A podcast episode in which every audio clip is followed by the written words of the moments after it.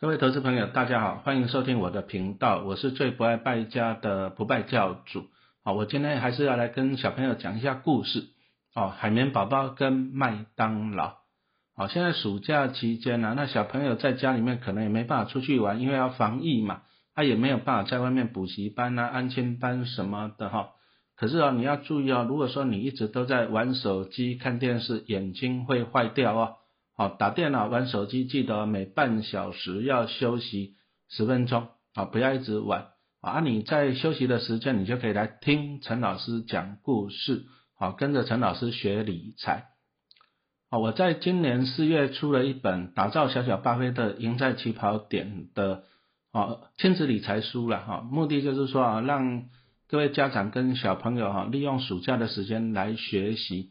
好，小朋友，你从小要学习很多，你说安心班补习啊，你要学习很多的课程，啊，但是学校跟安心班可能都没有教你投资理财，那没有关系哦，陈老师都要来帮大家讲一下课，啊，当然你也可以请父母亲爸爸妈妈帮你买这一本书，啊，打造小小巴菲特，赢在起跑点上，好，那陈老师在这本书用了十五个故事，好，来讲一些投资理财的观念。好，那今天要讲的海绵宝宝跟麦当劳，啊，因为我那一本书我本来写的十八个故事啊，可是后来出版社说啊，就是书不要做的太厚了，啊，就把三个故事先给他怎样，啊，先先没有放进去啊，今天讲的就是书里面没有了，我本来已经写好了哈，来跟大家分享一下哈，什么是海绵宝宝啊？其实讲实话，陈老师还蛮喜欢看海绵宝宝这个卡通的哈。为什么呢？因为陈老师投资股票就喜欢钱呐，所以说谢老板是不是很爱钱？是不是啊？当然里面还有一个主要的灵魂人物啦，哦，就是海绵宝宝 跟那个章鱼哥。那陈老师就觉得这个真的是写的很这个卡通很生动啊，他就完整的刻画出了一些老板呐，哈，你说爱钱的没良心的，你说像谢老板啊，他的兴趣就是赚钱，而且呢。他很喜欢欺负他的员工哈，比如说海绵宝宝很认真啊，但是他的蟹老板都给他一点点的薪水嘛，是不是？啊，再来就是海绵宝宝哦啊，他就是很天真啊，很单纯啊，每天都很开心哦，注意哦，开心是很重要的。然后他就他的兴趣就是啊，哎，认真上班，而且他很喜欢做蟹堡，也做得很好啊，但是就是很有能力啦哦，蟹堡做的。很好吃啊，但是呢，老板就欺负他，给他很少的薪水。好，另外一个主角就是章鱼哥。哦啊，我们看看，其实老师看了那么久，我也不晓得章鱼哥到底在蟹堡王他能够做什么事情，好像也没有什么能力啊，但是很臭屁，而且哦，你看他上班好像就每天苦瓜着脸哦，不想来上班，心不甘情不愿。可是他又要上班呢，因为不上班就没有钱呐。哦，因此哦，从这个。卡通里面，我们就可以看到，第一个蟹老板就是很小气、很吝啬嘛，啊一毛不拔啊。但是海绵宝宝哎就很天真、很单纯、很会做蟹堡啊。再来就是章鱼哥啊，每天都很臭屁，啊就很很怎样，心不甘情愿在上班啊。这个刻画的就很怎样，还不错啊。真的就是小朋友，你现在长大上班，你应该会碰到啊，都有机会的碰到这种啊蟹老板这种老板，还有什么？哦，还有那个章鱼哥这种同事哈，因此我就讲说，其实这个就是一般哦。你长大以后，哦，你读那么多的书啊，将来大学研究所毕业的，你还是要去上班呢。啊，海绵宝宝它其实刻画的就是公司的缩影呐。啊，有些员工哦，讲实话，因为陈老师自己也在外面六家公司上班过嘛，我还教过三个学校，啊，我带过三家企业。哦，那我们都可以看到，哎，有的员工真的就像海绵宝宝一样。很认真上班，很认真工作啊，偏偏怎样？哎，有时候老板就会欺负他啊，给他怎样很少的薪水啊，这个一定会碰到啊。但是有些员工又像章鱼哥一样啊，每天就是只会拍长官的马屁啊，他不爱做事情啊，可是又很臭屁啊。但是呢，你看他每天来上班又心不甘情不愿，哎，上班他每天好像就是为了就是领薪水，就站在那边啊啊，上班下班领薪水回家，上班下班领薪水回家。啊，什么都不爱做哦，有啊，将来你长大就有时候会碰到这一种的同仁啊。再来就是谢老板了啊，有些老板也是真的是很贪心啊。你看呢，像章鱼哥每天都很混，那谢老板你不会把他开除。啊，像海绵宝宝很认真又很会做蟹堡，可是谢老板呢也不愿意给他好一点的薪水，反正他就是给只给员工呢一点点的薪水啊，就这样子，他就觉得可以做经营下去了。可是有时候小朋友你想一想啊，如果你是蟹老板，你会怎么做？你会不会说把这个怎样？哎，好像没有生产力了。你看章鱼哥他每天在做什么事情？好像也没做什么事情啊，他就在那领薪水，哎又很懒惰。你会不会想要把这种员工开除掉？啊，我我相信大家都会嘛，是不是？那海绵宝宝很认真，很会做蟹堡，那么我们是不是可以多请几个海绵宝宝这样认真的员工，而且给他们好一点的薪水？诶，那这样子我就可以赚很多的钱呢。比如说，我就多聘请几个海绵宝宝，我就可以开两家、开三家的蟹堡王嘛。那我这样不是可以多赚很多的钱？哦，所以说。海绵宝宝这个故事啊，这个漫画跟卡通啊，不是说看看去啊，你要去了解哦，了解就是说它就是一个真实的，你将来长大上班有一个公司的组成啊，你要去了解，因为你将来也会碰到了。然后我们从这个卡通里面看到，一家公司其实就是两个主要的角色的，第一个就是老板嘛，老板要出钱啊，比如说他。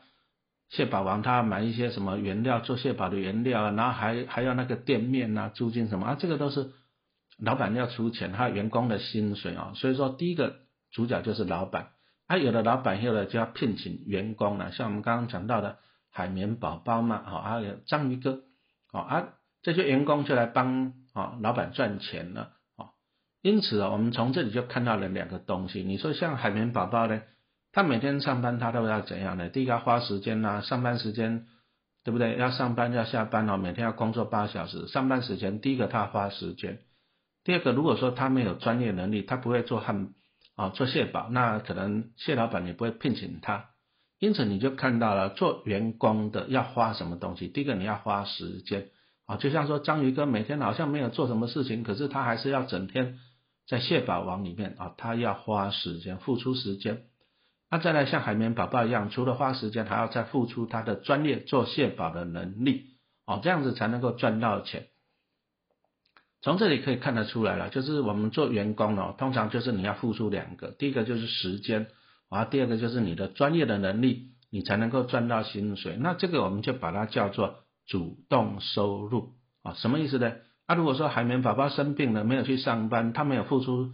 时间去上班，也没有付出他的专业去做蟹堡，他就没有薪水可以拿了哈。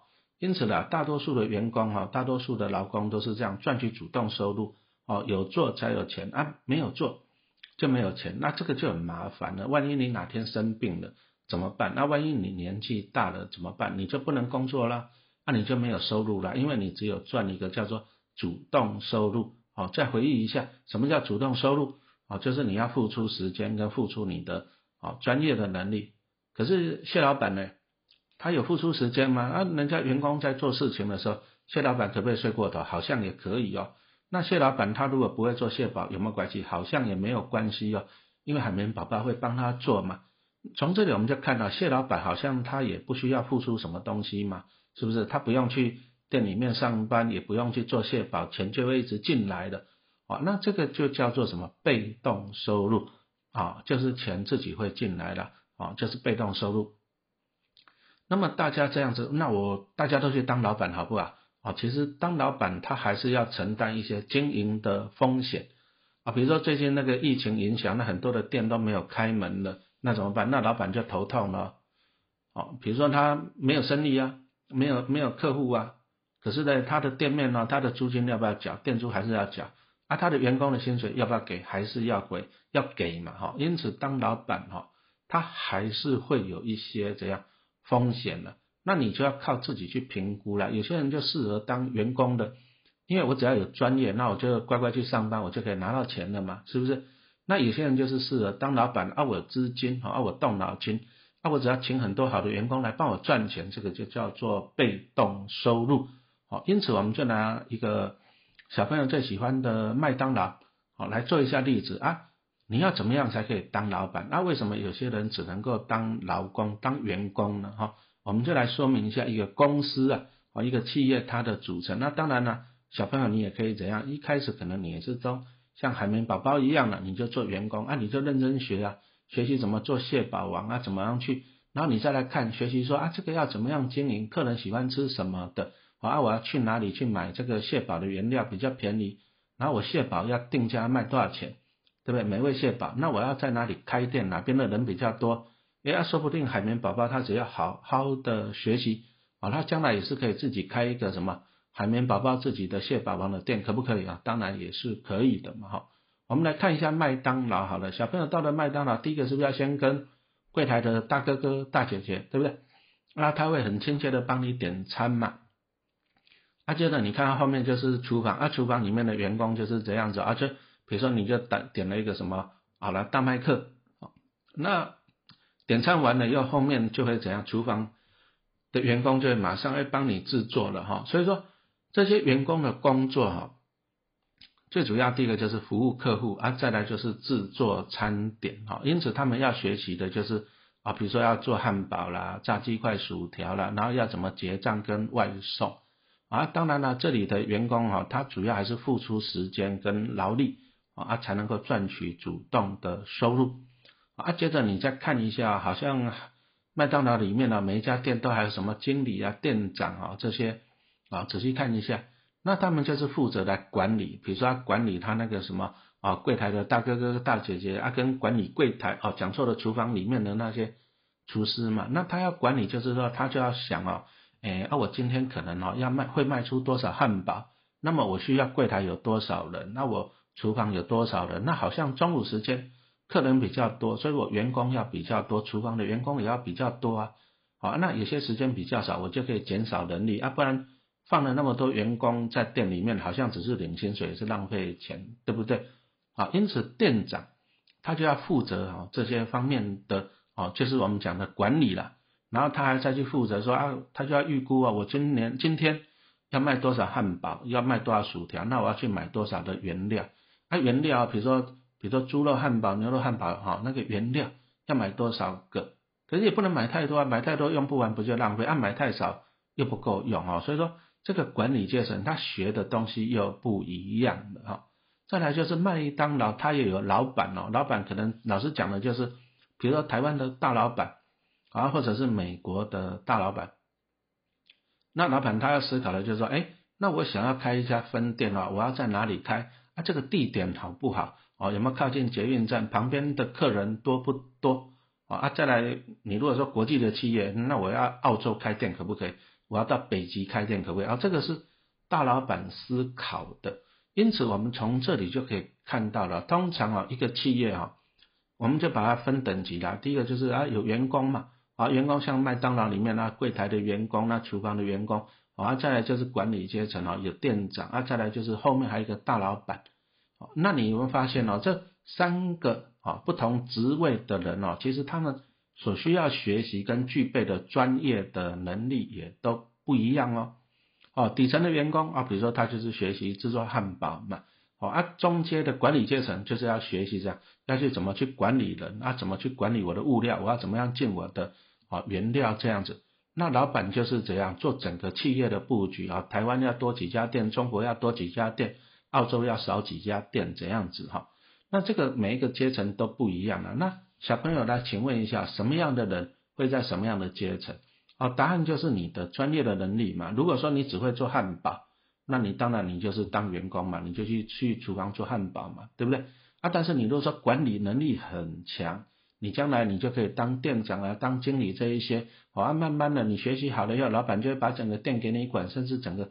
台湾的麦当劳都给你管，你就慢慢的变成了老板呢。因此，我们讲呢，小朋友，你读书毕业以后，还是要到企业去工作啊，去学习啊。那你要怎样？要不断的学习，让自己不断的成长啊。就像陈老师刚刚讲的，你可以一开始可能你就去学习做汉堡啊，是不是？学习在柜台里面哦，接待客户啊，慢慢的你就当店长了啊，开始学习怎么样去管理人。而接着老板就把你提拔，你就当大老板了，你就开始怎样学习去管理台北要几家店，台中要几家店哦，中国要几家店，美国要几家店哦啊！但是我们从这里可以看到，然后人哦，你真的小朋友你要不断的学习，不断的成长的。你如果说你只会像海绵宝宝一样，你只会做汉堡，啊不好意思，你一辈子都只能够做汉堡，你一辈子就是这样子，主动收入。你要付出时间跟专业，你才能够赚到钱。啊，但是有钱人哦，你慢慢的往上爬，你变成店长，变成老板以后呢，你会发现呢，有钱人都是用脑袋在赚钱啊。比如说，我就唱好，假设陈老师就当麦当劳老板好了，那我就决定好，那台北哦就多开十家店，那十家店每一家店请十个员工，十家店就请一百个员工来帮我赚钱。啊，因此啊，你会发现呢，越高层的职位哈，爬得越高的人，都是用脑袋来赚钱，那他赚的就是被动收入。啊，因为他有很多的员工啊，努力工作帮他赚钱，员工就是赚主动收入，就是你要付出劳力跟时间。而越高层的人就是用脑袋、用钱去赚钱，好赚的就是被动收入。好，那我们这堂课就讲到这里。啊，小朋友如果有兴趣的话哈，啊，记得请你爸爸妈妈好买这本书给你看哦，打造小小巴菲特，赢在起跑点。谢谢大家的收听，再见了。